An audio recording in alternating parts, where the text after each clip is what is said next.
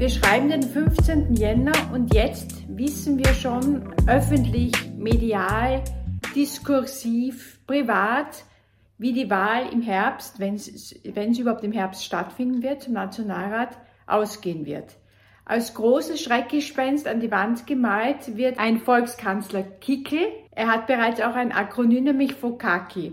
Also es kann nicht besser laufen an und für sich für ihn. Allerdings müssen wir uns dann wieder zurückbesinnen, wie eigentlich unsere repräsentative Demokratie funktioniert. Ja, wir gehen zur Wahl und wählen Parteien, deren Listen erster aus einer gewissen realpolitischen Gewohnheit heraus mehr oder weniger auch vom Bundespräsidenten in weiterer Folge zur Bildung einer Regierung beauftragt wird. Nur heißt das nicht, dass es dem oder der auch gelingen wird. Denn am Tag nach der Wahl und in Zeiten wie unseren, wo es nicht mehr so ist wie früher, dass eine, eine, eine sogenannte Großpartei, Volkspartei oder die Sozialdemokraten eine absolute Mehrheit haben, äh, bewegen wir uns, wenn es gut ist, gut geht zwischen 25 und 30 Prozent. Wenn es schlechter geht, wenn es noch zerfranst ist, es kommt natürlich auch darauf an, wie viele Parteien schlussendlich zur Nationalratswahl antreten werden, sogar nur zwischen 20 und 25 Prozent. Das heißt, wir sind weit davon entfernt, dass eine Partei die Regierung stellen kann. Und wir sind wahrscheinlich auch nicht, auch nicht so nahe daran, dass es klar ist, dass es eine Zweierkoalition wird. Umso mehr ist es wichtig, dass am Tag nach der Wahl die Verhandlungen stattfinden, ein Diskurs stattfindet, Diskussionen stattfinden, um einen Konsens zu finden in Themen. In großen Themen wie Integration, Migration, Außenpolitik, Wirtschaftsstandard, Pflege, Gesundheit, Bildung etc. etc. Aber natürlich auch in, in, in kleinteiligeren Dingen die wir nicht so als Bürgerinnen und Bürger auf dem Radar haben und deretwegen wir ja auch die Politik haben und wählen, dass sie sich über Dinge Gedanken machen bzw. ständig daran sind zu arbeiten, die uns gar nicht so bewusst sind.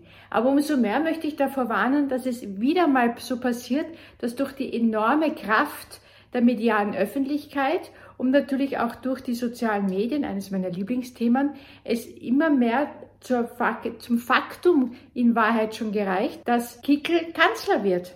Ich persönlich glaube es nicht, weil, wie schon vorher erwähnt, es braucht Mehrheiten und die Politik eines Kickel kann nicht mehrheitsfähig sein. Das heißt, meines Erachtens gibt es nur zwei Möglichkeiten. Wenn er Nummer eins wird, sprich die FPÖ mit Kickel Nummer eins wird, muss er entweder in künftigen Verhandlungen, um überhaupt eine, ein Aspirant für eine Regierungsbeteiligung zu sein, seine eigenen Ideen und Forderungen und Radikalismen dermaßen hinunterstutzen, dass er in Wahrheit dann nicht mehr für das steht, wofür ihn die Wähler gewählt haben. Das heißt, er kann damit rechnen, dass die nächste Wahl wieder genauso ausgehen wird wie die letzten Jahre. Einmal himmelhoch jauchzen und dann wieder zu Tode betrübt. Oder er bleibt bei seiner, er bleibt in den Verhandlungen, beharrt auf seinen Positionen, aber dann wird sich keine Mehrheit mit Kickel ausgehen, sondern mit aller Wahrscheinlichkeit eine Mehrheit jenseits Kickel.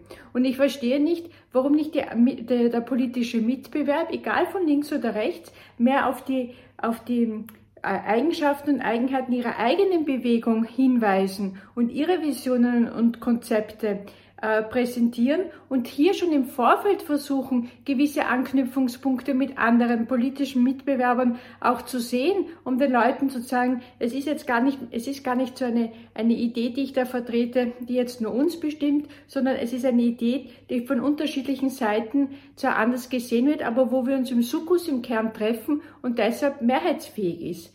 Das ist ja auch etwas, was die repräsentative Demokratie aufmacht. Jedenfalls muss man im Diskurs bleiben. Ich halte gar nichts davon. Ich halte es auch ganz schlecht Richtung des Wählers, der Wählerin im Vorfeld schon den politischen Mitbewerb zu diskreditieren und auszuschließen. Das ist ein ganz hervorragendes Stilmittel der FPÖ oder der Rechtspopulisten. Ich glaube nicht, dass es aufgeht.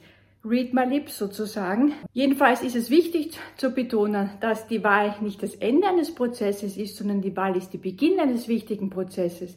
Nämlich am Tag danach beginnt beginnen die Verhandlungen und da sollte im Mittelpunkt stehen die liberale Demokratie, die Rechtsstaatlichkeit, der Schutz von Minderheiten, der Schutz von Menschenrechten, soziale Gerechtigkeit, Sozialpartnerschaft, ein Bekennen zur Europäischen Union etc. pp. Ich glaube, wenn sich diese Dinge nicht in einer wirklich zentralen Forderung finden irgendeiner Partei, wird es für diese Partei, die dafür nicht eintritt, nach dem, wann auch immer der Wahltag ist, aber auf jeden Fall nach dem Wahltag sehr, sehr schwierig werden in Österreich. Übrigens, ich habe eine neue Reihe gestartet, Hoppe redet europäisch, in der Zusammenarbeit mit der Vertretung der Europäischen Kommission in Wien.